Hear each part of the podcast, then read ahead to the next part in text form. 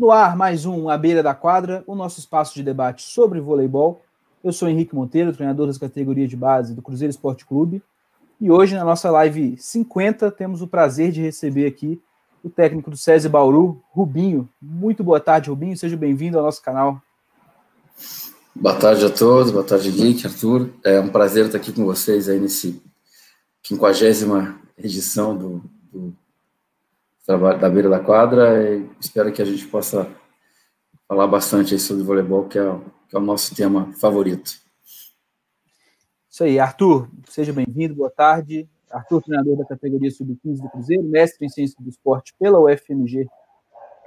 Boa tarde, Henrique. Boa tarde, Rubinho. Boa tarde para todo mundo que está assistindo a gente. Poxa, um prazer enorme e poder poder conversar com o Rubinho aqui hoje, poder aprender. E assim, expectativa muito boa da, da gente conseguir trocar ideia e, enfim, conseguir levar para todo mundo mais ideias, mais falar sobre mais voleibol. Bom, é, como eu já disse, live 50, live especial, a gente tentou, tá desde o ano passado tentando encaixar 50 para conseguir trazer o Rubinho. A gente conversou lá em outubro do ano passado, quando o Rubinho veio, veio a Belo Horizonte é, ministrar o curso nível 3 da, da CBV. E, bom, prazer enorme receber o Rubinho. A gente já teve alguns treinadores por aqui que a, a história até se, se mistura com a do Rubinho em algum momento. Então, Marquinhos Lerbar, é, Percy, Luiz Omar, enfim, diversos treinadores aí. A gente estava até conversando antes de entrar no ar, até o Henrique Modernese, membro da, da comissão técnica lá do, de Bauru também. Então, estamos muito felizes de receber o Rubinho, aproveitar para justificar também a ausência do Sanaí hoje, que teve um probleminha de internet, o Sanaí que está de volta ao Bahrein, treinador da seleção do Bahrein agora. Antes da gente começar o nosso papo, vou falar rapidamente dos nossos apoiadores aqui, começando pela Arte Marketing Digital, que está lá no Instagram com arroba underline Arte Marketing, responsável por fazer toda a nossa é, identidade visual. O Jornal da Base de Minas, que acompanha as categorias de base aqui em Minas Gerais, que é o arroba jornalzinho DEMG, e o blog literário Leio na Rede, que é o arroba Leio na Rede Oficial. Os links estão todos aí na descrição. Sigam os nossos apoiadores, sigam a gente também lá no Instagram, arroba a beira da quadra no Instagram, no Twitter, plataformas de podcast, Telegram, enfim. Bom, é isso. Sejam bem-vindos quem está acompanhando o nosso papo. E, Rubinho, para a gente começar, eu queria falar do, seu, do, do início da sua trajetória como treinador. É, como que essa ideia surgiu na sua cabeça? Bom, quero trabalhar como treinador de vôlei. E quais foram os seus primeiros passos? Bom, eu joguei relativamente pouco voleibol, né? Mas eu joguei no colégio, depois transferi para um clube. Joguei. Era grande quando eu tinha 13 anos e era pequeno quando eu tinha 18, ou seja, eu tinha a mesma altura. Não crescia e enfim. Mas joguei até até o juvenil, né? E uh, o que aconteceu foi que eu entrei na faculdade muito cedo, com 16 para 17 anos eu entrei na faculdade, né? E enfim. E aí eu, eu vi que não existiria muito horizonte como jogador, mas eu gostava muito do, do voleibol e já entrei com uma ideia na faculdade fixa de me tornar técnico. Tinha absoluta certeza que não poderia continuar na carreira como jogador, né? É, então, já desde o primeiro ano eu, eu pensei nisso e eu direcionei minha, o meu estudo para o voleibol. Né? Então, já no clube que eu joguei, Clube Duque de Caxias, em Curitiba, eu já tive meu primeiro cargo de assistente técnico das categorias de base, infantil, né? não era sub ainda. Ah, isso já, sei lá, com, com 18 anos, 17 para 18 anos. E aí não, não parei mais. Né? Aí fiquei nesse clube por um ano, depois fui para o Curitibano, que era um clube maior de Curitiba. É, e aí nesse clube eu já trabalhei desde o pré-mirim até o adulto. A minha equipe, alguns garotos que trabalham comigo no pré-mirim mirim, chegaram a jogar uma liga comigo no, na, na, primeira liga que eu participei, que foi a era, era a Liga Nacional ainda, né? É, foi a última Liga Nacional, acho, antes da Superliga. É, isso foi em 93, 94, eu acho. E eu tinha, sei lá, 24 anos nessa primeira liga que eu dirigi. Oh. Tinha uma meia dúzia de atletas que eram mais velhos que eu, foi bem divertido. e alguns garotos que treinavam comigo desde cedo.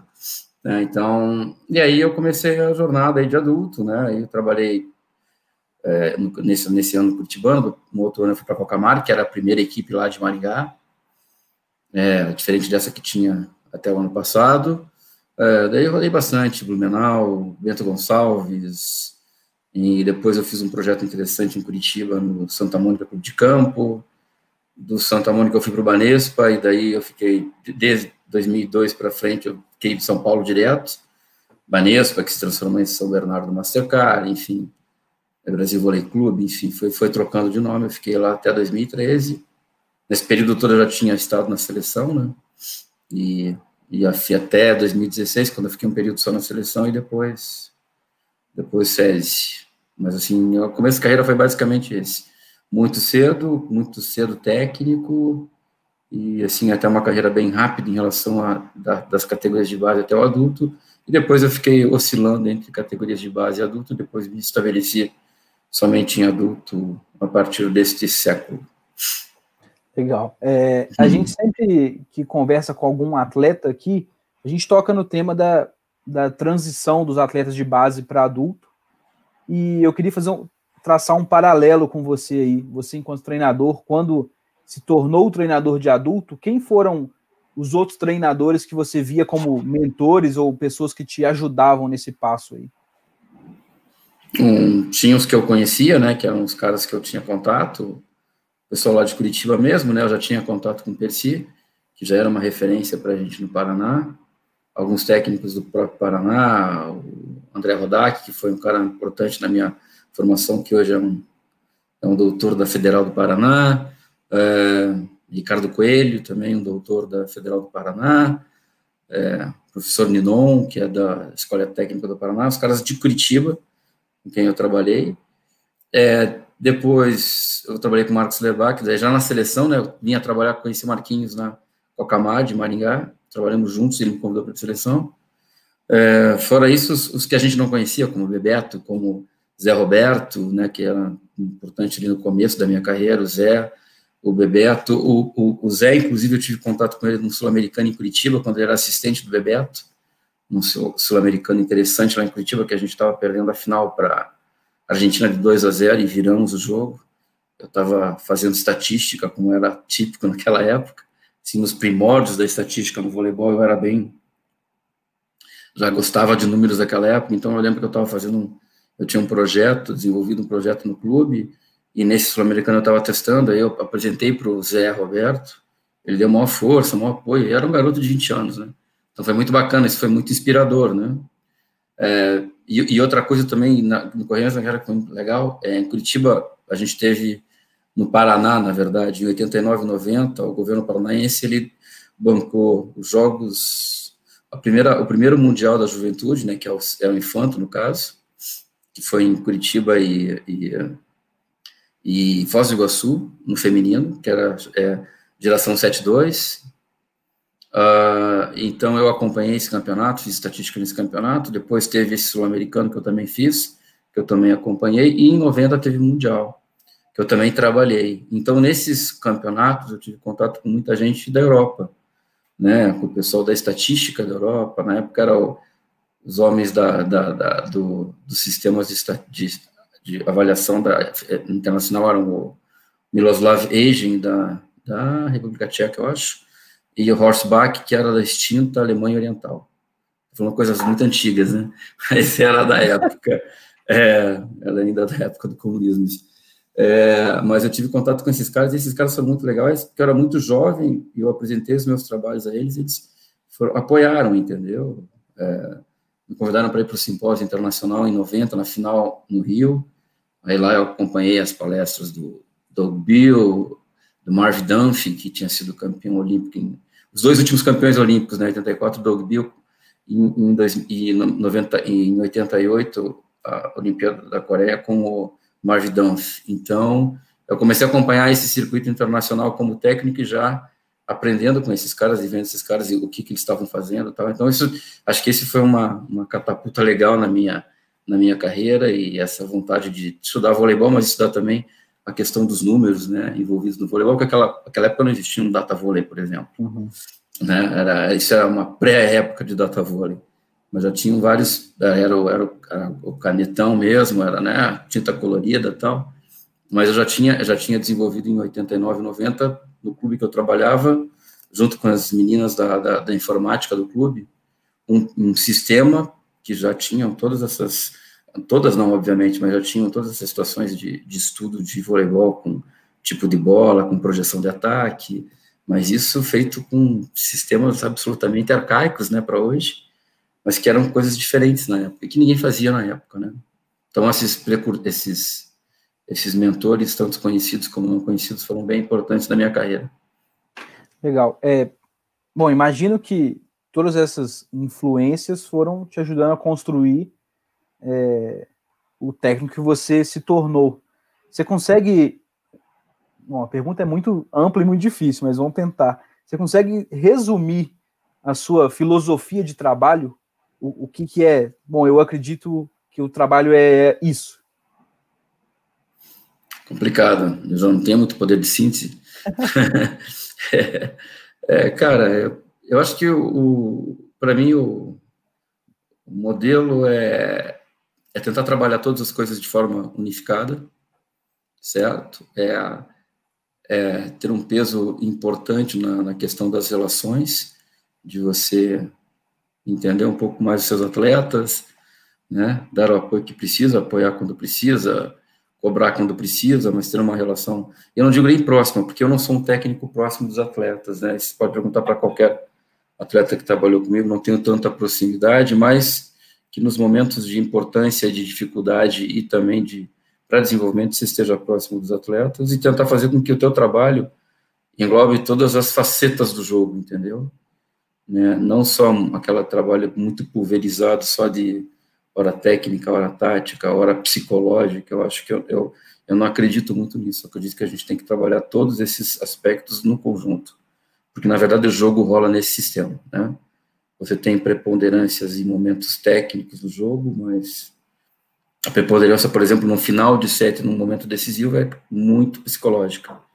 Então a gente tem que conseguir trabalhar todos esses aspectos em conjunto para que a gente prepare o jogador para jogar bem nesses momentos. Né? Não adianta ele fazer coisas mirabolantes e nesse momento ele não ter estrutura suficiente para suportar e fazer o que tem que ser feito da melhor maneira, suportando ir até um 35, 37, 35, 36, e jogando bem, e fazendo as coisas certas, tomando decisões corretas. Então, acho que o meu pensamento hoje é isso, né? Não só, não, não, por exemplo, eu que sempre fui um cara de números, por vezes eu me desvinculo um pouco de alguns números, né? Para que eu consiga criar outras situações que justamente desenvolvam esses outros aspectos do jogo, né? Talvez uma visão um pouquinho mais do, do jogo no momento pico, talvez seja isso.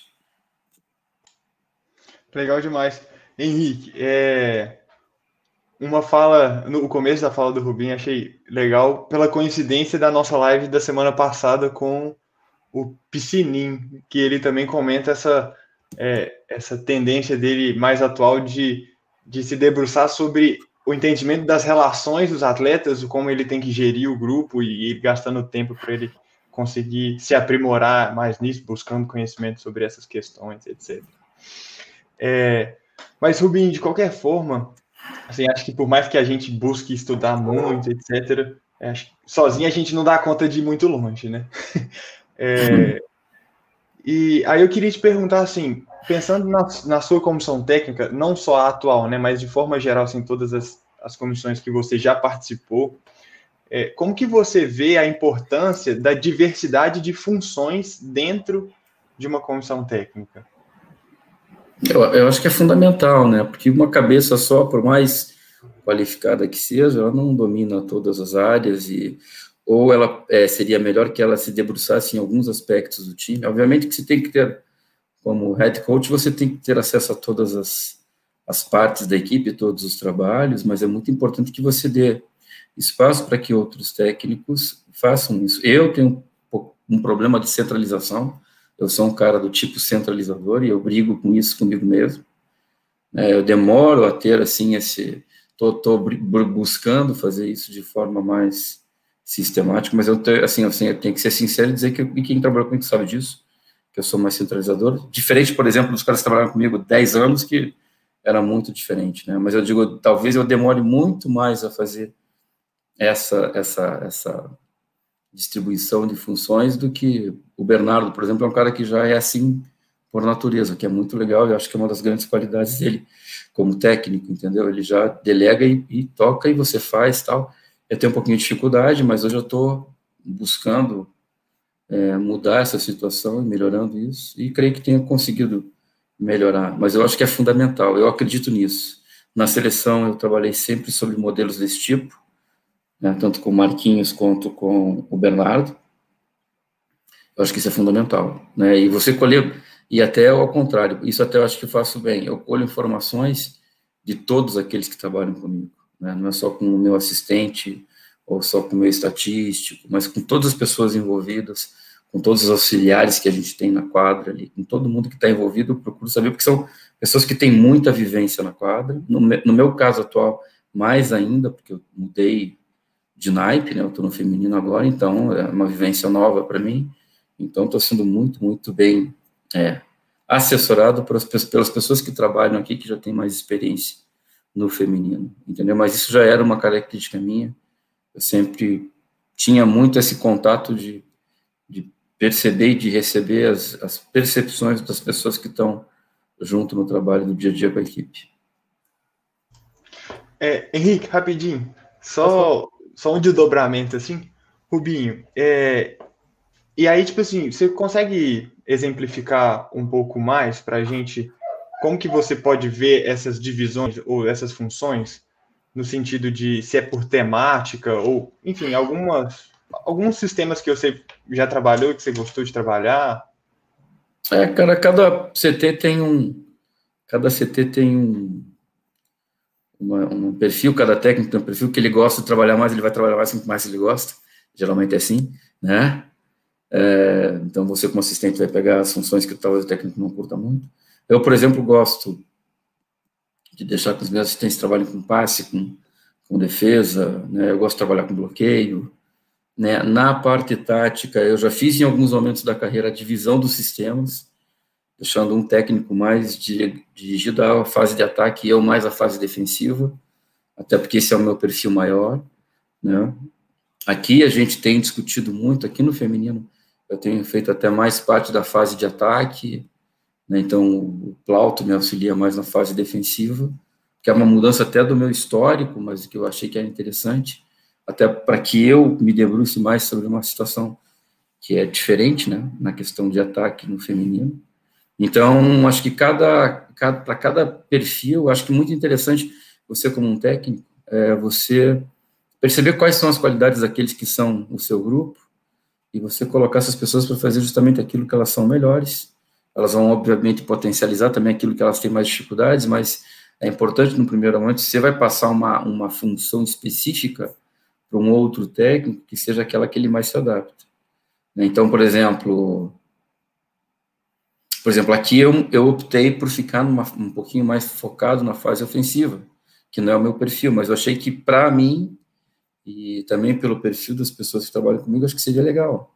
Né? E, e, assim, eu vejo muito, talvez até mais por mim do que pelo Plauto. O Plauto poderia fazer as duas funções, né? mas eu achei por bem que eu precisava desenvolver mais sobre esse aspecto né? Porque a outra é muito mais está muito mais na minha no meu dia a dia, tal. Já era o que eu fazia muito especificamente tanto nas equipes que eu trabalhei antes de masculino como na seleção.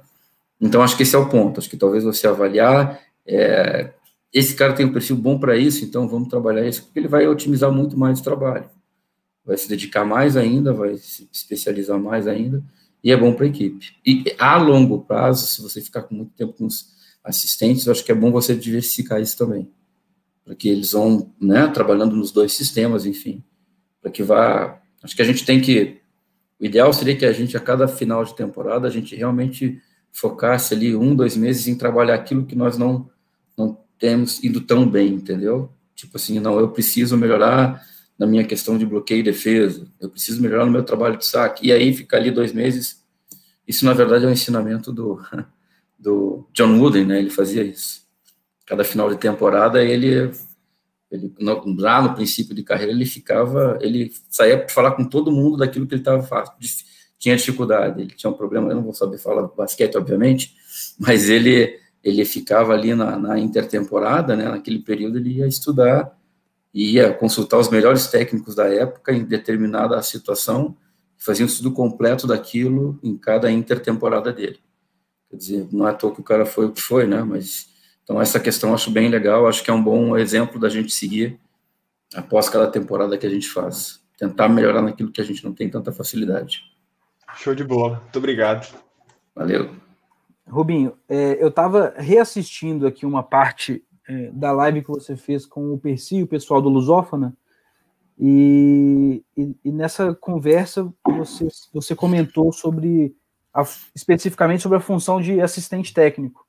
Uma frase que eu achei muito interessante que você falou era que os assistentes têm que obrigatoriamente ser melhores do que você. É, eu queria que você comentasse um pouquinho sobre essa frase e sobre essa função específica de assistente técnico, já que você trabalhou tanto tempo na, na seleção como assistente. É, primeiro que é uma função bastante difícil, porque vai sempre existir um, um momento qualquer em que você vai divergir do técnico. Você estuda, geralmente eu penso assim, né, como assistente, estudava absurdamente, não que eu não estude como técnico, mas eu sempre estudava muito, né? Então você sabe muito tal, e, e o, o, técnico, na verdade, ele tem tudo para se preocupar. Eu, por exemplo, como assistente de tal coisa, ou de tal treinamento, ou de tal função para a quadra, eu tenho um, um horizonte menor para trabalhar, para focalizar. Então, por vezes, você vai ter divergências com o técnico. Então, esse é um dos pontos mais difíceis de ser assistente porque se você é um assistente, você apresenta um, alguma coisa para o técnico e ele diverge, vocês provavelmente vão fazer uma discussão, e ao final o que vale é a palavra do técnico. Se você é um bom assistente, você vai se abraçar com aquele postulado do técnico e vai até a morte com ele. Entendeu? Porque é isso que tem que ser feito, na minha opinião.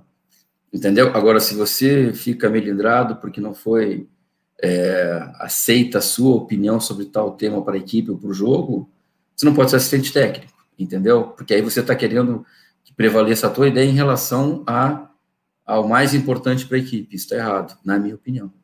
Né? Então, eu acho que a gente tem que ter esse, mas é uma situação, então, que você tem que ser um cara muito servidor, muito servidor. Né?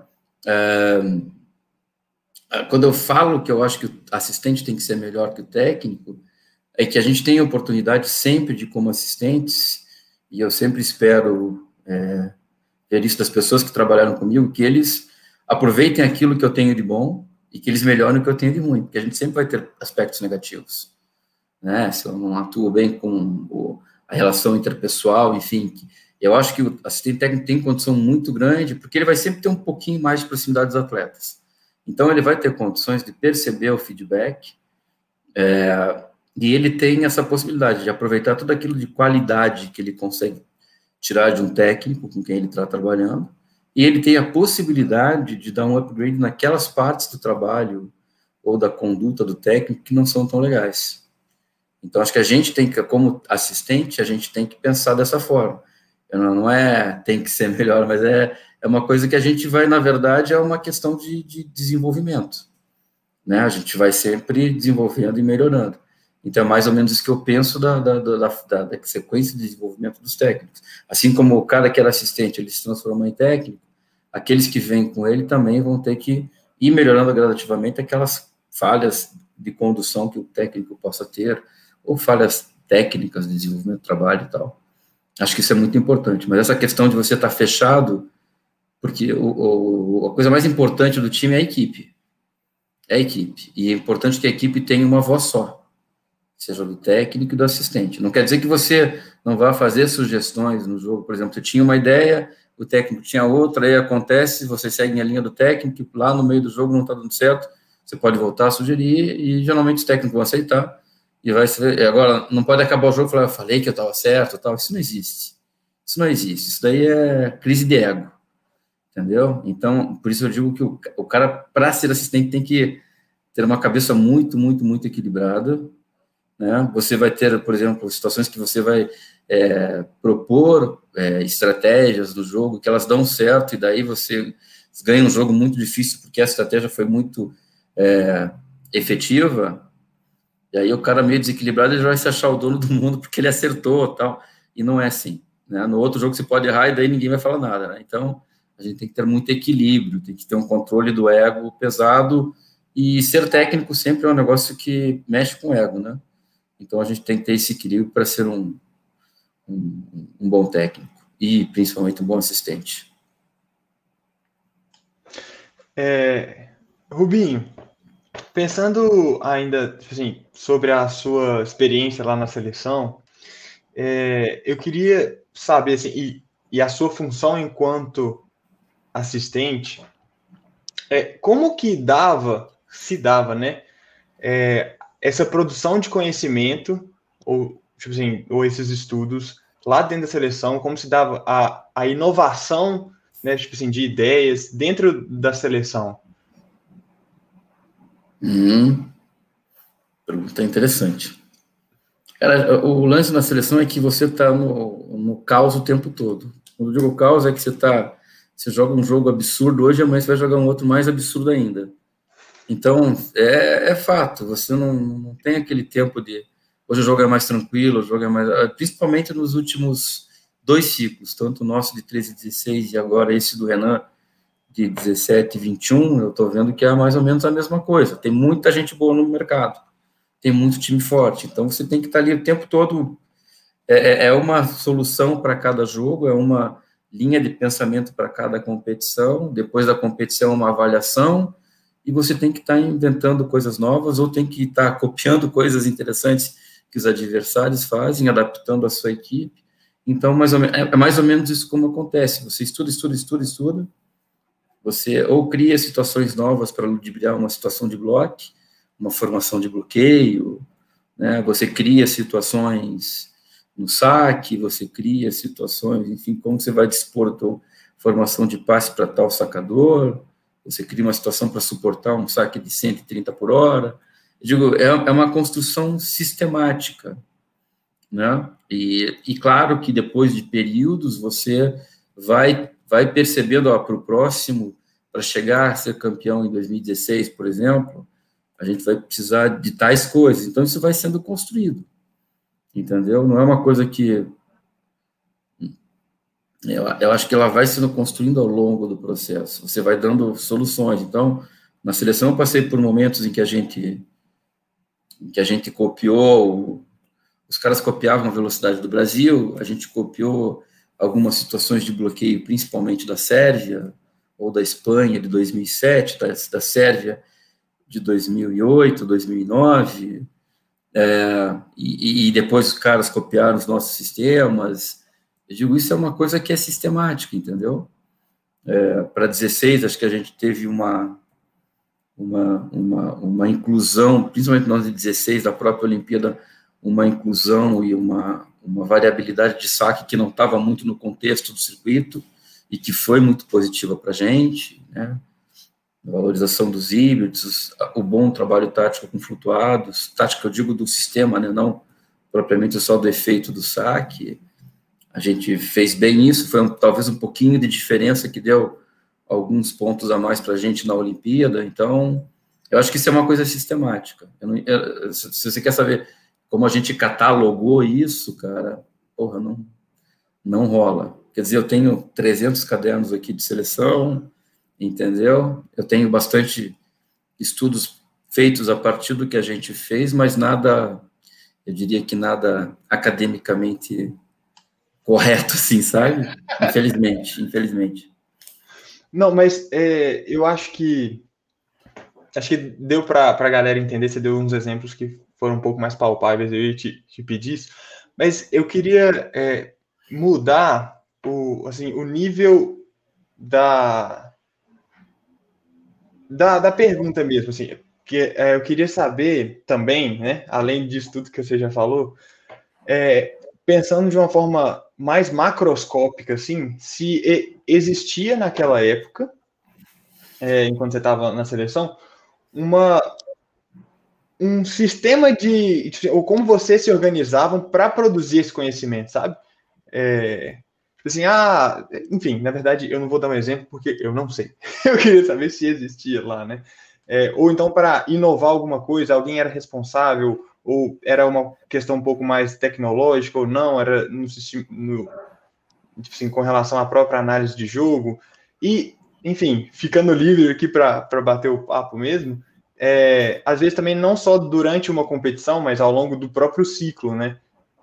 É Por exemplo, eu, eu, vou te dar alguns, assim, vou te dar alguns exemplos do que a gente fez. Por exemplo, uh, o que aconteceu foi que de 13 a 16 eu fui exclusivo da seleção.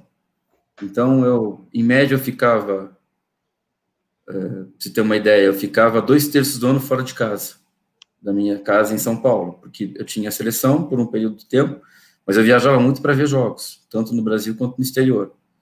Então, foi situações que eu acompanhei todos os europeus, todas as Champions Leagues, todas as Copa Itálias, entendeu? Tudo ao vivo, né? E eu fui assistir jogo do Campeonato Russo, fui assistir jogo do Campeonato Italiano, do Campeonato Polonês, eu fui ver jogo dos nossos atletas, eu, eu batia papo com os técnicos dos nossos atletas lá fora, técnico do Bruno Modena, técnico do Lucas Ló na Polônia, enfim, de todos os jogadores, eu, eu, porque eu vi inclusive os garotos da Sub-23, né, da Sub-23 ou do time B, né, então, a partir disso, eu vi muito, por exemplo, a gente a cada ano, nesse período, a gente tinha um, um objetivo. Então, para intertemporada. Então, por exemplo, se pegar lá, como é que foi o, o, o pós-2012? A gente perdeu, a gente ganhou, naquele ciclo a gente ganhou tudo em 2009 tudo em 2010. Liga e Liga e Copa dos Campeões em 2009, Aí a gente ganhou Liga e Campeonato Mundial em 2010. Em 2011 a gente perdeu para a Rússia a Liga, a gente ficou em terceiro na Copa dos Campeões, Copa, desculpe, na, na Copa do Mundo. Né? Foi um resultado interessante porque a gente a gente ganhou do primeiro, do segundo e do quarto, mas a gente ficou em terceiro, porque a gente justamente é um, é um campeonato de 11 jogos em 15 dias, e a gente findou o campeonato com dois ponteiros jogando e um meio machucado, que é do Giba, eu acho. Então, a gente acabou perdendo um jogo para a Sérvia, que já não tinha mais, valia mais nada para ela. Os quatro jogos eu já estava fora, já não tinha chance de classificar para a Olimpíada, pela Copa do Mundo. E aí a gente acabou perdendo o 3 a 2 fez um 3 a 2 com a China, enfim. E em 2012 a gente perdeu a Olimpíada para a Rússia. Então, nosso primeiro ano foi: vamos caçar a Rússia. Como é que a gente vai controlar esse time? que a gente vai fazer? Então, esse ano eu, eu cacei a Rússia em todos os campeonatos, eu fui assistir campeonato russo, e aí a gente, a gente elaborando relatórios sobre isso. Olha, os caras indo um campeonato assim, assim, assim, eles fazem isso, o potencial tem mais jogador vindo por aqui, por aqui, por aqui, a base dos caras é isso, o que eles têm feito de bom é isso, entendeu? Então, a partir de. E isso era tudo assim, era muito relatório, né? Eu, eu escrevi esses relatórios, o Bernardo ficava absolutamente antenado, tava, acabava meia hora o jogo, ele já me ligava, já queria saber, já trocava ideia, depois eu escrevia, depois a gente discutia. E aí a gente ia elaborando, né, a partir disso Bernardo pensava em coisas que podia ser feito, eu dava opiniões, e aí sim ia, ia se desenvolvendo o processo. Por exemplo, aí 14, a gente perde o Mundial, né, para a Polônia, a gente perdeu dois jogos do campeonato, foram os dois para a Polônia. É, e a gente estava numa situação de que a gente tinha, a gente conseguiu controlar, de 13 para 14 a gente controlou a Rússia. Rússia perdeu todos os jogos para a gente dali para frente. Né? Depois desse 13 que a gente ficou é, caçando os caras, a gente viu que eles tinham uma, um desequilíbrio na ponta, enfim, conseguimos. Mas em 14 a gente se calcou muito numa base sólida de 6, 7 jogadores. E aí para 15 a gente, olha, se já acontecer isso, acontecer uma lesão, para frente, a gente não vai ter condições de ganhar o campeonato. Então, para pensando já de 14 para 16, a gente já implementou em 15 uma situação de rotação absurda do time, e foi pelo menos, sei lá, três ponteiros, muito, muito, muito tempo de jogo, muita experiência de quadra, de jogo mesmo, internacional, e foi aí que começou a rodar Murilo, Lucarelli e, e Lipe, né? Esses três jogaram quase que assim, todas as partidas da Liga daquele ano entendeu? E findou que, por acaso, na Olimpíada, a gente perdeu o Murilo por lesão, né, um pouco antes da Olimpíada. E aí acabou jogando o Maurício, e depois o Lipe entrou e foi um cara fundamental para a gente ganhar a Olimpíada. Então, a gente ia traçando, e paralelo a isso, por exemplo, a cada ano, a gente não trabalhava com data vôlei, né, com o sistema da Roberta, que, que é ela e o pai dela que desenvolveram, a cada ano eu falei, cara, eu quero um relatório novo. Então, eles precisavam construir esse relatório, precisavam fazer isso. Então, a cada ano eu comecei, assim, no estudo mesmo, ia rabiscando algumas coisas, eu estudo muito com papel, caneta, tal, escrevo tudo. E aí eu falei, cara, mas isso aqui que me... Planilha mesmo, sabe, de riscar tal. E aí eu falei, não, mas agora eu quero que isso aqui seja sistematizado.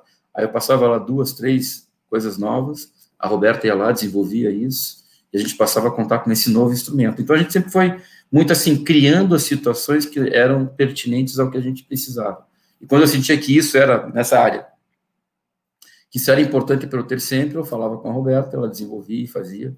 Então a gente ia sempre, eu digo, por isso que eu digo, a cada módulo, a cada bloco, a cada período, a gente tinha várias coisas que a gente ia, ia, ia desenvolvendo. Por exemplo, a questão do saque de 16, ela foi muito desenvolvida, o pensamento em si, o conceitual, foi muito feito a partir do que a gente viu nem nos, nos campeonatos de seleções. Foi muito mais dos, dos, campeonatos que eu acompanhei de a ideia, né? De, de, clubes, principalmente. Eu lembro, eu sempre falo do Modena, porque o Modena era um time na época que tinha o Bruno brasileiro, tinha o Kovacevic, sérvio, tinha o, o, o Niga P, francês, que são três escolas absolutamente habilidosas, né? E era um time que tinha um saque, que era ele era um misto de peso, mas o, o Bruno fazia a caixinha, o, o, o fazia a caixinha, né? o Kovacevic fazia a caixinha, mudava o saque. Então eu vi que aquele modelo de saque deles não era, era um, não era um saque assim, pela característica individual dos caras, os caras construíram uma sequência de saques muito interessantes. E aí eu comecei a perceber que isso fazia um efeito brutal nas armações. Né? Daí a ideia foi, ó, vamos tentar. E fora isso, a gente isso eu sempre falo em toda palestra, eu já falei para 300 vezes, quem está assistindo aí deve estar tá até irritado de escutar isso, mas é, a gente tinha médias muito piores que os times até 2015, dos nossos adversários. Para cada ponto que a gente fazia, a gente errava quase 4, 5 saques. Eram números muito abaixo dos caras. A gente fazia menos pontos e errava mais que os caras. Né? Foi muito interessante foi que na Olimpíada a gente conseguiu fazer diferente. É, a gente não só inovou nos trabalhos lá de radar, que a gente também é, aproveitou muito do, do, do know-how do SADA, conversei bastante com o Marcelo, o Fábio na época, e assim, tiramos ideias desses trabalhos que já vinham sendo feitos, vinham sendo feitos nos clubes tal, e a gente começou a fazer, mas aí com essa ideia de variabilidade também. Mas isso já era uma ideia que vinha lá dos campeonatos europeus, dessas equipes, desses jogadores, né? Quem que faz um saque diferente? Né? E aí a gente meio que montou não só a questão de trabalhar com muito foco na velocidade na, e na regularidade, mas também que eles tivessem alguma coisa diferente para fazer. Um saque de quebra de ritmo, podia ser qualquer um. Os meninos fizeram muito bem, os jogadores já faziam, o Bruno já tinha a caixinha, o Alce já tinha o híbrido, mas ele, assim, otimizou isso. Isso virou assim, um, digamos que um, ninguém impôs nada, mas assim, isso é, é legal, né? Então, eu falava, fazia, depois do próprio SESC mesmo, eu, eu fazia estudos para mostrar para os meninos quanto a quebra de ritmo no meio de uma sequência de saques, ela fazia efeito. O cara fazia um saque lá, a gente fazia um ponto, daí o cara mudava para um híbrido, mudava para uma caixinha. É, esses saques de quebra de ritmo no meio de sequência, ele gerava em torno de 50%, 60% de pontos. Entendeu? Que é um absurdo. Então, ou seja, o fato de você quebrar o ritmo desarticulava muito o adversário. Né? Você tomou uma pancada e tomou um ponto, daí na sequência já está tendo que rodar, e ainda vem o cara e quebra o ritmo, já desarticula o passe, já desestabiliza o levantamento, ataque. Então, isso era uma situação que a gente percebia que era interessante. Então, eu digo, tudo isso foi, é, é, ao longo do processo, você ia elaborando novos conceitos e aplicando. Não era uma coisa assim que ah, agora, para o próximo ciclo. Não, é, hoje é muito dinâmico. E na questão do saque é legal porque se você pega os dados 16 são muito bons, e se você pega já na época do Renan, 17, 17 e 19 eu estudei mais, 18 eu não, não estudei, mas assim, os números são iguais, ou seja, hoje, é, e é interessante isso, né, acho que o Henrique também comenta isso quando ele fala, que a, a seleção, a partir do momento, ela ficou como um dos principais, os dados, melhores dados de saque do mundo, o Brasil é primeiro, ou segundo, ou terceiro, e se você for comparar com a Liga, a gente está lá embaixo. Entendeu? Ou seja, aqui no Brasil a gente continua fazendo aquele padrão antigo, com muito erro, pouco ponto, entendeu? Ou, ou, para fazer um ponto você queima muito saque, entendeu? Então a gente ainda dá. E a seleção não, a seleção está em outro patamar, que é um dos melhores do mundo hoje, entendeu? Então esse trabalho ele continua ali né? A chegada do Renan, deu continuidade e continua, e os meninos continuam fazendo trabalho muito legal. Então, isso tem que ser. É, é muito esse lance de você perceber o circuito, que é onde estão os melhores jogadores, e se adaptando e criando coisas em cima disso. Ou copiando, que também é bem natural. Legal demais. É, eu queria pegar o gancho do que você, tá, você comentou dessa história, principalmente entre 13 e 16, dessa sua experiência internacional e de ver de perto, né, a, o voleibol no, nesses outros países. É, qual, qual país te impressionou mais na organização do vôlei, assim, é, interna, né? E o porquê disso? A disparada a Itália, né? A Itália tem um campeonato espetacular, jogadores do mundo todo, cada time tem uma torcida efetiva, os ginásios estão lotados, o, as pessoas entendem de voleibol, o público entende de voleibol. É, o país que tem mais paixão é a Polônia, impressionante, é tipo futebol, é tipo Fla-Flu, é tipo Galo e Cruzeiro, que não jogarão de novo o brasileiro ano que vem juntos. Desculpa a piadinha. meu time já vai para a terceira. Antes que alguém brigue comigo, meu time já está indo para a terceira, então não, não, posso nem brincar com os outros. Mas eu digo assim, essas, essas nossas é, é, disputas absurdas do futebol brasileiro é o que a gente vê essa idolatria no voleibol da Polônia, muito legal, casa cheia também e tal. Mas, assim, no geral, sistema de formação de técnicos, sistema de desenvolvimento de atletas, é, organização de competições, eu acho que a Itália, no, no geral, é muito bom porque tem grana também para investir na Superliga, tem uma Série B muito forte, C, tem várias competições, e tem, assim, reúne os melhores jogadores do mundo, ou uma grande parte dos melhores jogadores do mundo lá, e faz um campeonato de altíssimo nível. E jogo de um time, por exemplo, como o Vibo, que era para ser do meio para o final da tabela, está em terceiro, quarto, quer dizer, é uma competitividade muito, muito legal. Né? É, a França, talvez, como organização de fomento de jogadores, talvez seja um dos melhores do mundo. Tem uma estrutura governamental por trás que é muito fantástica. Tem uma questão de você ter que ter base para estar em todos os campeonatos, né? Então, ah, se não me engano, na França, para você chegar à divisão A, você vai levar 10 anos. Porque você tem que não só ir crescendo com o time, você tem que ir colocando categorias de base jogando junto, entendeu? Então, é, um, é uma, for, uma fórmula de desenvolvimento de jogadores de continuidade espetacular. Né? Então, mas são, são vários, né? Eu acho que o grande lance da gente estudar as outras escolas é você pegar um pouquinho de cada uma. Ver o que, que é adaptável à nossa realidade aqui no Brasil, e, e, enfim, acho que eu sempre pensei nesse, nesse sistema para opinar em relação ao vôlei brasileiro, entendeu? Tem coisas que tem lá fora que, por exemplo, ah, a gente vai ter que fazer um, um, um campeonato universitário que nem os americanos, esquece, não vão fazer nem do, até 2200. Não vai acontecer isso aqui, entendeu? Não vai. É muito difícil, entendeu? Uh, então a gente tem que fazer o que é que é possível, mas a gente tem uma deficiência brutal em jogos de qualidade na base no Brasil. Então a gente tem, a gente tem que ter N taças Paraná ao longo do ano, porque aí se reúnem os melhores clubes com os melhores jogadores e eles vão estar jogando um tete a tete pesado ali, né? Não adianta jogar 50 partidas sendo que 40 o time ganha 3 a 0. Não resolve, não desenvolve o jogador. Então a gente precisa pensar nisso e aí buscar é, modelos no mundo que sejam admissíveis no nosso país para que a gente melhore o nosso desenvolvimento dos atletas, entendeu? Vou, vou pegar o gancho da sua fala, Rubinho, vou até sair um pouco aqui do, do roteiro que a gente tinha montado, só para tentar conversar também com a nossa live da semana passada do Piscinim. É, como que você avalia a, atualmente nosso modelo de, de Liga B, Liga C? Porque é, cada vez mais tem se tornado aí um espaço para os atletas mais jovens que estão fazendo transição base adulto. Como é que você avalia isso? Bom, o Piscinim, é, é, semana passada, ele já falou que enxerga o jogo funciona de uma maneira bem diferente entre Liga A e Liga B. Como é que você enxerga isso?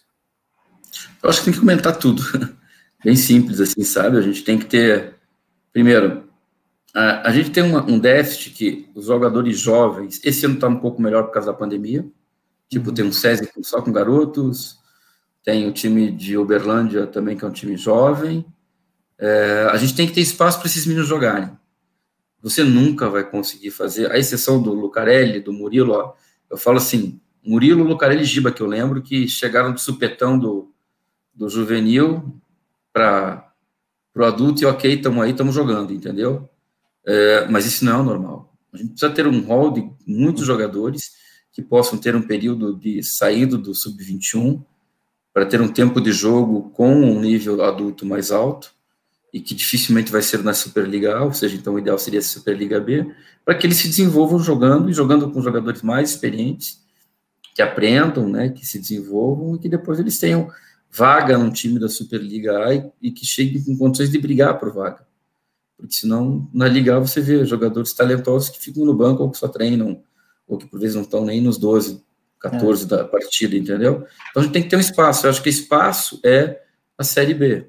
Acho que tem que ter espaço para que equipes organizadas, tipo SADA, tipo o SESI agora mudou, mas antigamente eu era, o, o Campinas, enfim, aqueles que têm uma equipe, o Minas, que tem uma equipe, que essas equipes possam lançar equipes jovens da própria equipe na Série B. Isso foi muito feito na, na Polônia, com a, eles tinham uma série, uma liga sub-23, que hoje não existe mais, mas todos os times da Série A tinham que ter um time sub-23. E aí os garotos jogavam nessa liga sub-23, que era forte, mas eles podiam também, quando o time A precisava de um dos jogadores, eles iam e jogavam normalmente, ou seja, não tinha uma, uma proibição de que o garoto das, da, da, dessas ligas sub-23 jogasse na Série A, entendeu? Então a gente tem que ter mecanismos para que a gente possa dar tempo, eu vou voltar a falar, o importante é que os garotos tenham um jogo e as garotas tenham um jogo é, de qualidade. Então esses são jogos de qualidade, opa, então isso vai ajudar a desenvolver os jogadores. Então a gente precisa dar essa oportunidade a eles. O nosso modelo hoje não beneficia isso, certo? E eu acho que a gente tem que ter também uma questão de continuidade. Eu não, não por exemplo, o que eu vi lá fora é que os, os garotos hoje, por exemplo, a Polônia é um bom exemplo. A Polônia está aí com um time excelente, foi bicampeão do mundo, e nesses últimos anos ela tem quase dois times completos para jogar. Foi bem na, na foi, foi foi terceiro na, na, na, em 19, em Chicago, lá na Liga das Nações, com um time que quase era todo o seu time B. Entendeu? Ou seja, eles têm uma profusão de jogadores, mas são jogadores que vêm desse modelo. São jogadores que passaram por SPAL, lá, que, que é o centro de treinamento da base deles, ou seja, que são, são jogadores que são de uma seleção de full-time da Polônia, que jogam, e daí jogam nos clubes na, nessa Série B, enfim, ou numa Série B mesmo, ou na Liga 23. Ou seja, os caras passam no mínimo 11 meses em treinamento e jogos de alta qualidade. Entendeu? Os nossos próprios jogadores, os nossos mesmos jogadores da mesma idade aqui, eles não têm esse essa possibilidade. Você entendeu? Então, eu digo assim, meu, a gente vai brigar com esses caras como no futuro? Vai se a gente tiver, os nossos jogadores forem extraterrestres, né, os nossos técnicos forem mágicos, tiverem varinhas para fazer milagre, porque senão vai perder, entendeu? Assim, a gente precisa ter muito, muito, muito mais talento para poder equiparar. E, e eu digo isso, é um processo que vai piorar ao longo do tempo. Então, a gente precisa ter medidas hoje que ajudem. É, vai ser muito difícil a gente ter o nível de jogo que os europeus têm, porque a própria condição de proximidade deles faz com que eles tenham mais outras coisas que a gente não pode ter. Nossa, o grande embate é que nós e a Argentina não tem mais nada. Então, a gente precisa fazer com que aqui no Brasil a gente tenha competições que possibilitem os rapazes e as meninas a jogarem num alto, numa alta qualidade, entendeu? Então, acho que esse é o ponto da Super, a Superliga B tem que suprir isso, não tem que proibir o Minas de jogar. Minas tem que jogar com Minas, o Sara tem que jogar como Sada, na minha opinião. Entendeu? A gente tem que parar um pouquinho com pensamentos políticos, porque política só atrapalha. A gente tem visto isso no Brasil né? E a gente tem que ter uma visão técnica sobre isso. Então, se os nossos principais jogadores eles estão concentrados ou, é, no masculino, no Sada, no Minas, no Campinas, no César do ano passado, então a gente tem que deixar esses caras jogarem. Porque isso é o alimento da seleção nos próximos anos, entendeu?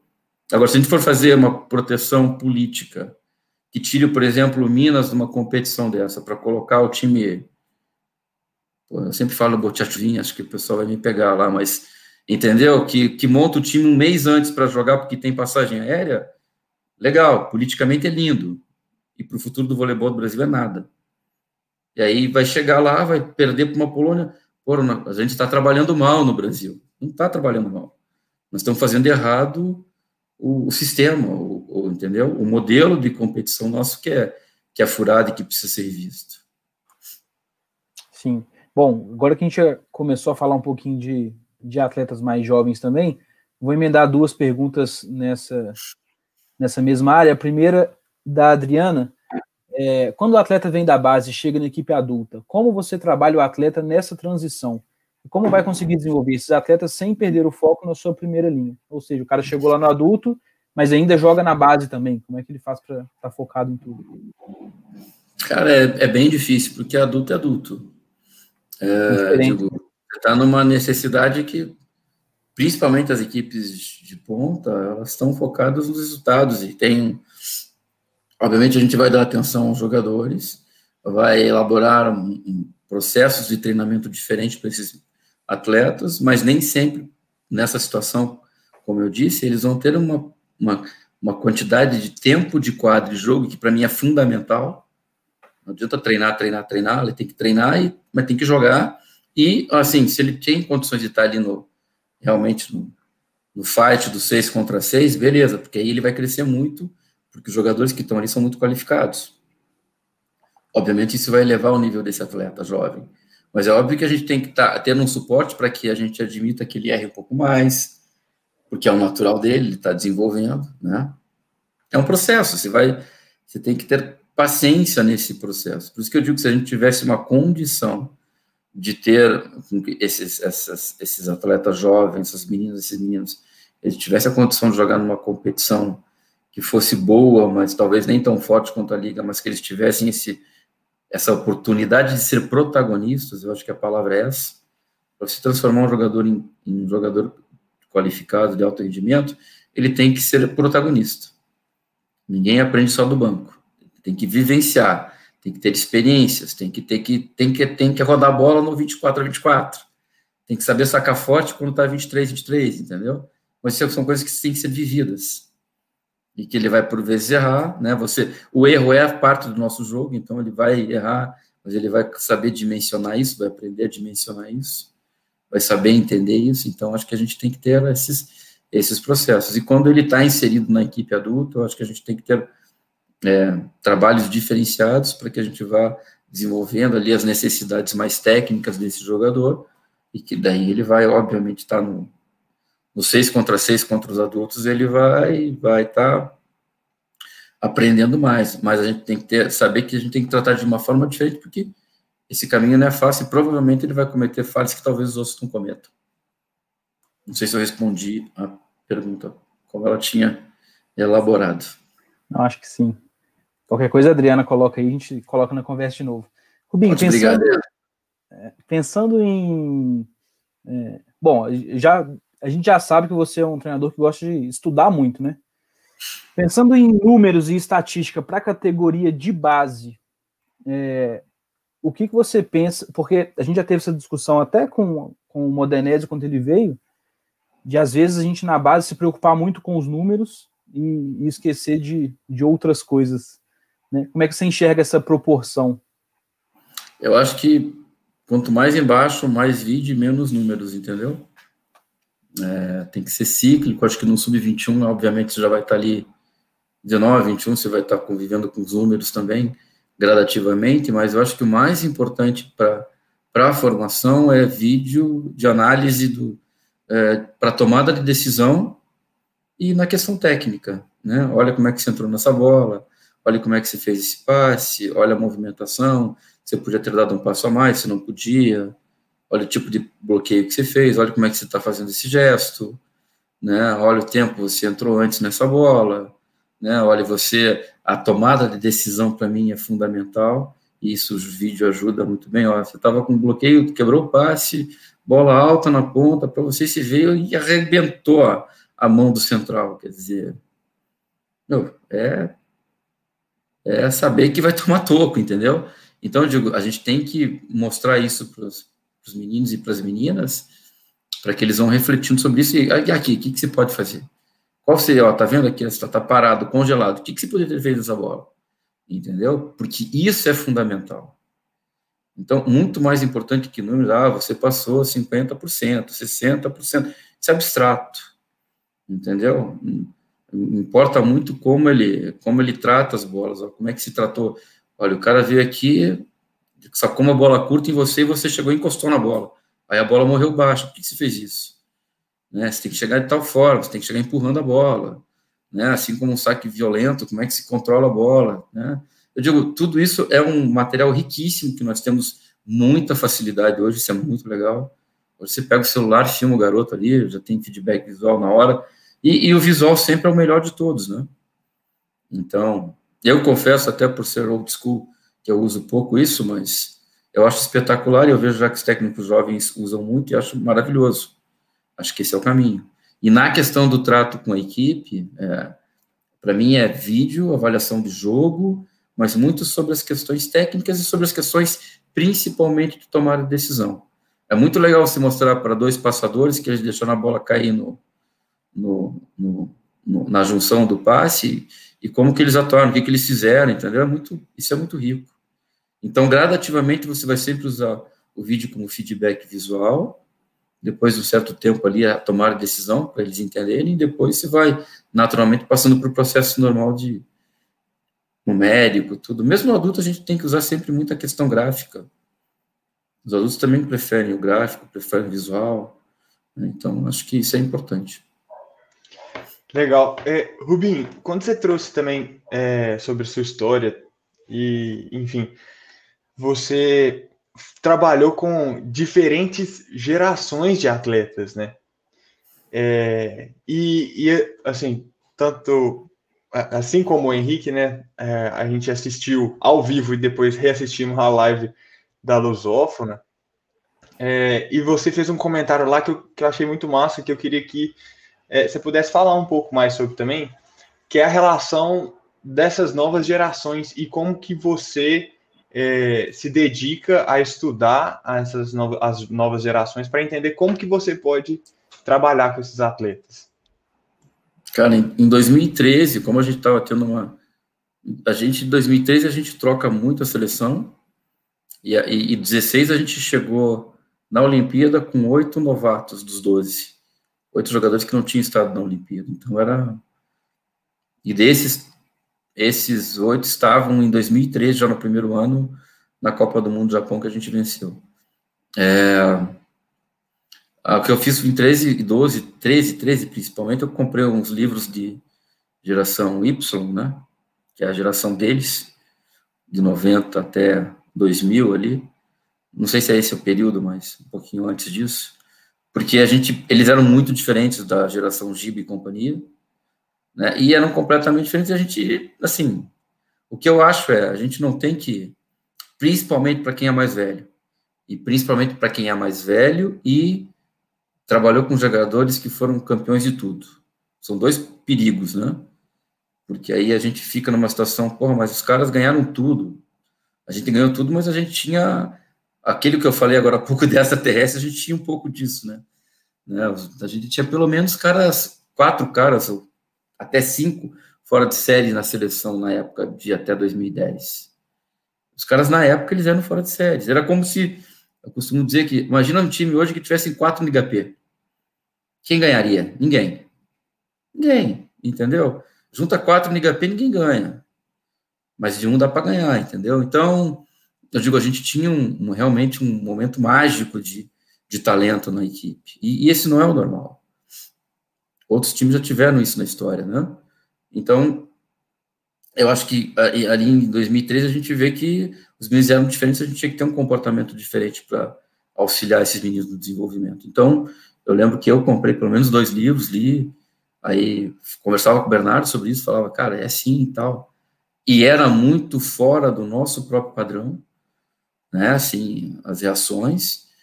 E assim, a gente tem que se adaptar, eu acho que é isso. Né? Na verdade, quem está fora do tempo hoje, provavelmente vamos ser nós que somos de outras gerações cada ano que passássemos nós os diferentes, não os jovens, né? Os jovens vão estar dominando o cenário. Então, eu acho que isso é importante. A gente fez isso, eu acho que foi.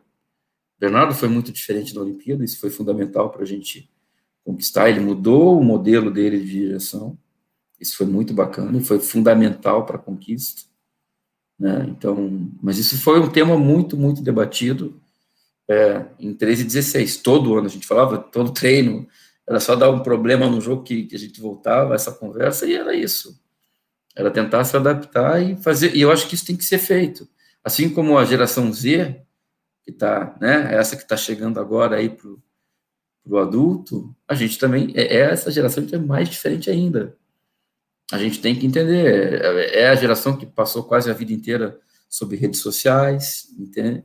Isso conta muito na vida deles, né? Assim, eu, eu costumo falar até para as meninas aqui, para os meninos antes, que tudo bem, mas o, o processo de jogar vôlei é igual.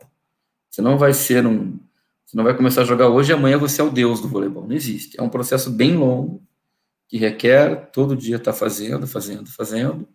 E é difícil. Então, hoje a geração ela é muito mais.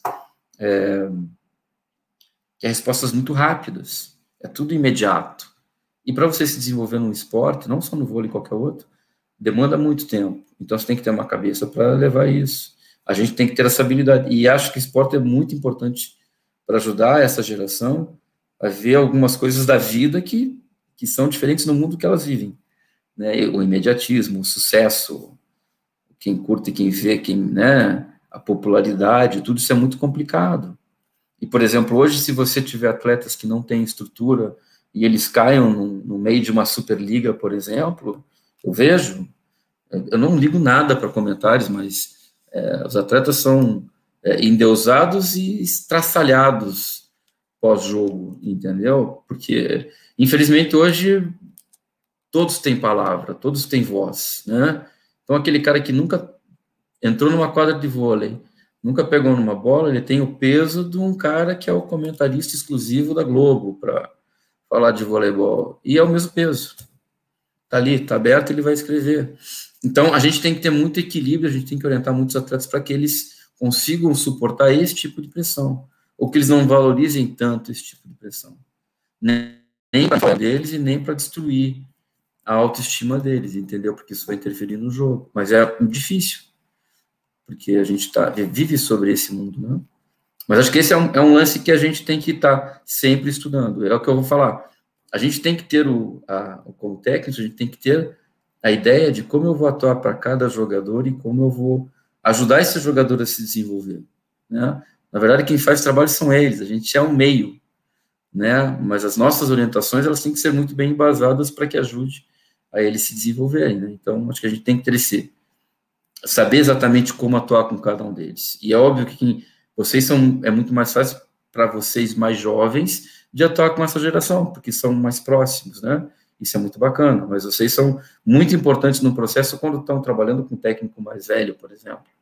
E a gente tem grandes técnicos que já são mais velhos, entendeu? Então é, é muito importante essa interação. É, mas é, é, bem diferente e a gente tem que estudar. É, essa parte que, que você comentou de se adaptar, né, de é, aceitar que é, é uma opção você ficar na sua zona de conforto e falar que os atletas são diferentes gerações e que, ah, eles, eles que se virem, ou você assumir que você está fora da sua zona de conforto, você tem que correr atrás e tentar entender para que eles tenham um potencial, é, eles consigam alcançar o potencial deles porque eles foram criados, né, se desenvolveram numa época diferente. É, mas aí eu queria fazer um link aproveitando essa questão da, da zona de conforto, que ficar fora da zona de conforto, que você trouxe mais cedo, é, quando você falou que você está dentro do feminino, você está se aproximando agora um pouco mais do estudo do ataque, durante a sua, basicamente, sua carreira, você estava mais voltado ali para o bloqueio defesa, né? É, se eu estiver errado, você me corrige, por favor. é. E aqui no, no canal a gente já teve algumas pessoas, o Leandro Dutra veio trazer e trouxe para a gente também um trabalho falando sobre da, a relação da eficiência na transição 1, né, no side-out de jogo e a relação com vitórias, tanto no masculino é, com um, o professor Herbert da, da UFMG e o Leandro Dutra no feminino, trouxe dados também falando com a gente. Eu queria saber de você, assim, é, como que você vê a relação do, da transição 1 é, e a ideia do bloqueio, porque, enfim, a história inteira, grande parte da sua vida está dentro disso, né? Tanto no masculino e no feminino. Qual é a sua visão sobre a função do bloqueio na vitória? Ou, é, enfim, sabendo que a transição 1 ela é muito importante e o bloqueio, enfim, para quem não sabe, não, não faz parte do side-out, né? Cara, eu acho que. Hã? Não. não é, essa é uma discussão engraçada, porque sempre perguntam hoje, né, sobre. Tá em alta, né? É, é, pop. Tá em alta, tá em alta. E. É, não sei, cara, tem. Tem várias opiniões, né? Mas eu acho que, primeiro, a questão de, de pontuação, pontuação é ataque, né, cara?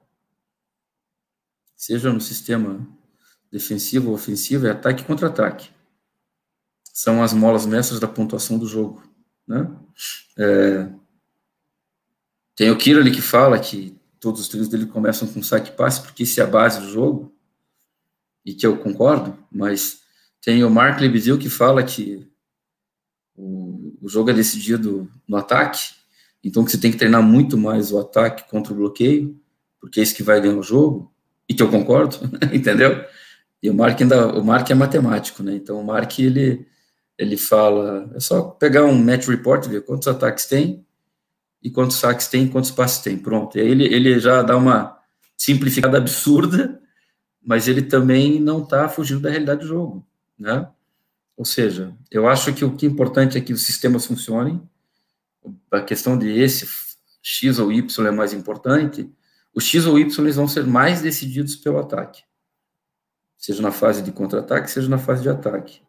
Então, eu, eu tenho, tendo a corroborar com essa ideia, não de sistema 1 ou 2, não de K1, K2, não, né, mas, assim, é, é fato que o, o side-out é fundamental, no feminino é diferente, porque o volume do, do jogo de transição é muito maior, o masculino, ele é maior no side-out do que no transição, e no, masculino, no feminino é diferente, embora o masculino esteja crescendo, mas a, a desproporção, até da quantidade de ataques no feminino é brutal, né, sei lá, um jogo de 5 sets dá 160 ataques.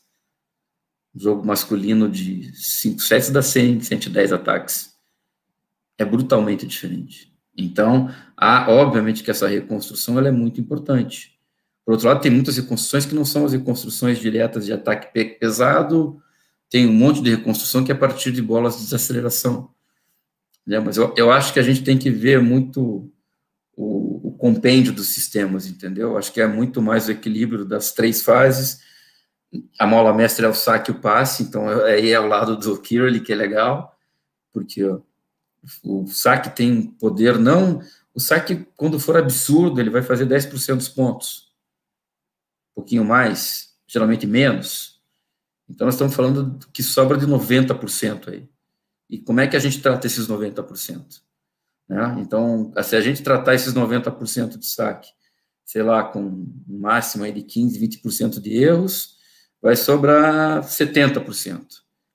É muito importante como a gente trata esse 70%. E aí, se a gente trabalhar esse 70% numa faixa que a gente iniba a atuação do miolo de quadra ali com primeira bola ao pipe, aí a gente passa a ter um peso significativo no sistema defensivo. No masculino, isso é brutalmente importante. Né? Tanto que o masculino hoje, ele, ele vai reduzindo o número de bloqueios, porque tem tanta bola quebrada, né? E tem tanta, e tem tanta opção de continuidade do jogo que o bloqueio não aparece. E ao contrário, os bloqueios estão espetaculares hoje. Mas os atacantes não enfrentam tão, tanto mais o, o, bloqueio. Já no feminino, que eu percebi na minha chegada, é que existe um enfrentamento muito acima da média do que no masculino, entendeu? Então, por exemplo, eu falo para as meninas, eu não concebo muito que o time faz 15 pontos, as meias fizeram. Tem meio que faz 9 pontos no jogo. Entendeu? Mas aí você vai ver esses nove bloqueios, tem uns três bloqueios normais, mas tem umas, umas cinco, seis fechadas de atacante de lateral em cima da central. Então, eu acho que isso tem que ser revisto. Tem que se dar outros caminhos, e no masculino isso não acontece muito. Hoje acontece menos, entendeu? Hoje se tem muito mais variantes de, para reconstrução. Uh, então, eu não vou responder a tua pergunta, mas eu estou só explanando as coisas que eu acho, entendeu? Não, não, não, não consigo dizer ah, isso. X, X ou Y, para mim, não é, é, o jogo é muito mais amplo que isso, eu acho. Uhum. Entendeu? Assim, e eu costumo dizer para os meus atletas que o, os nossos sistemas eles estão sendo pensados para fazer ponto, não para fazer só ponto na primeira rotação, não só para fazer ponto pelo saque ou pelo bloqueio. O que eu quero é fazer ponto. Então, se vai ser mais pontos de bloqueio, bom. Mas se for sem nenhum ponto de bloqueio, mas com vários amortecimentos e contra-ataque positivo, é bom. O importante é fazer ponto. Não estou preocupado em atingir metas de saque, bloqueio e contra-ataque. Acho que é um pouquinho diferente. Mas é que o sistema como um todo, cada parte, cada parte do sistema tem que dar sua contribuição. Então, o saque tem que contribuir, o bloqueio tem que contribuir com determinadas áreas, a defesa tem que estar ali nos pontos falhos, né, ou, ou que são liberados pelo, pelo bloqueio para fazer efeito, e a reconstrução do levantamento, a transição efetiva do levantamento e ataque tem que ser perfeita. Né? E tem que saber que pode ser um ataque, tem que jogar mais uma vez. Né? No feminino isso é muito, mas, então tem que ter paciência também. Entendeu? Então tem muitos componentes. Então eu acho que é mais ou menos por aí. Valeu demais. Bom, é, como a gente já está caminhando para o nosso final, porque a gente tem que liberar o Rubinho, que ele viaja daqui a pouco, vou colocar mais uma pergunta do público aqui e a gente caminha para as nossas considerações finais. Só antes mandar um abraço para o Robinho que chegou aí, já cornetando o, o Rubinho. Dá-lhe, Robinho. E a pergunta, Rubinho, é do, do, do Clayton. É, ciente que o investimento no vôlei no eixo sul-sudeste é muito maior que no, nordeste norte, na sua concepção, como um técnico nordestino pode se destacar nacionalmente enfrentando essa dificuldade? Excelente pergunta.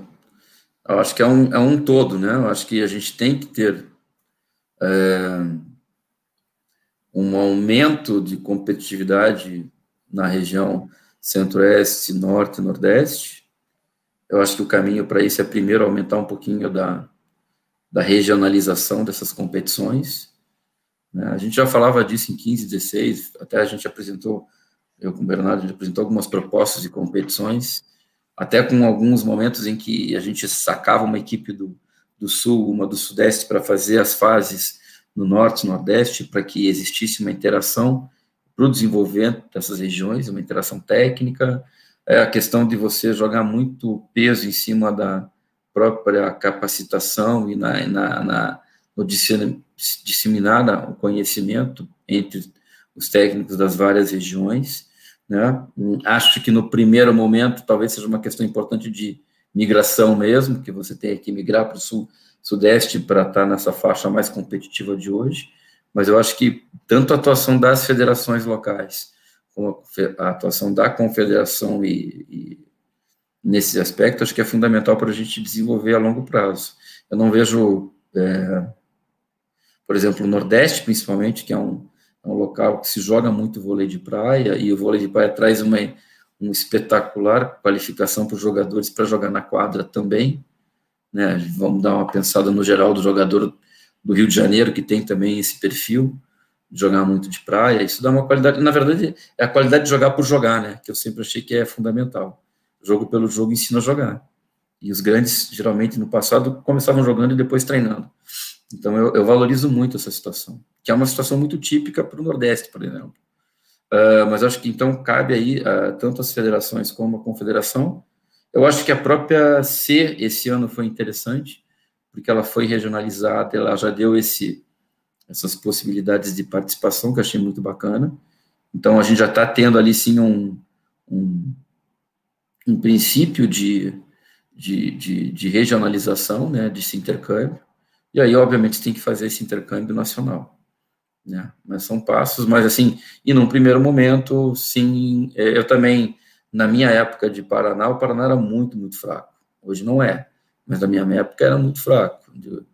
Assim, começou a nossa migração lá, ali com Percy, depois eu e depois todo mundo. Hoje tem muita gente que está fora, mas hoje o Estado é muito forte, né? tanto na formação e está crescendo cada vez mais. Mas eu também tive que migrar para ficar perto desse eixo sudeste aqui, né?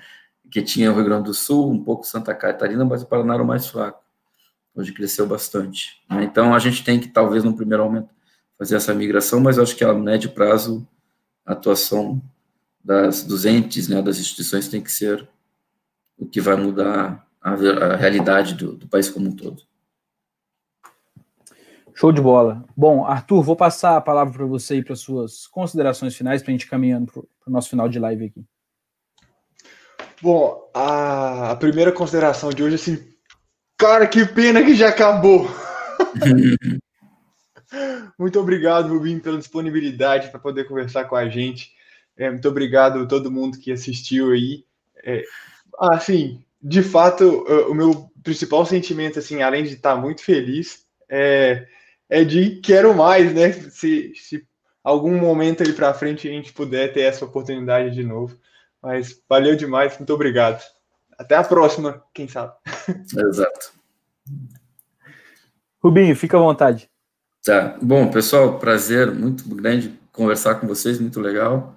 É, espero que eu tenha respondido minimamente as questões, né? Porque de vez em quando eu dou umas viajadas aí nas respostas, é é meio típico meu, a minha esposa sempre fala isso para mim, é, né, dou umas viajadas, mas tem muita história que eu acho bacana contar.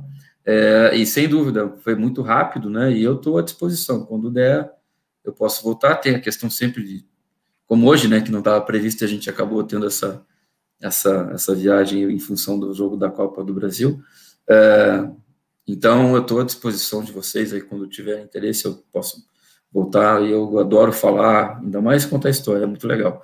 É, eu curto, entendeu? Estou à disposição de vocês e foi muito bacana ter participado. Um grande abraço aí aos que estão acompanhando e obrigado pelo convite. Bom, Rubinho, muitíssimo obrigado por ter sido solista desde lá do nosso primeiro contato em outubro, quando a gente conversou pessoalmente. É, obrigado pelo, pelo papo de hoje, foi muito bom, muito legal. Pena que acabou tão rápido, mas nós vamos ter outras oportunidades se tudo der certo. Obrigado, pessoal, que assistiu a gente e, e sempre assiste, né? Nessas 50 lives até agora, mais os outros programas, tem o Tempo Técnico, tem o Preleção, vamos estrear essa semana um programa sobre arbitragem, então tem bastante coisa sobre voleibol no nosso canal. Fiquem atentos nas novidades que vêm em breve. grande abraço para todo mundo e até mais. Valeu!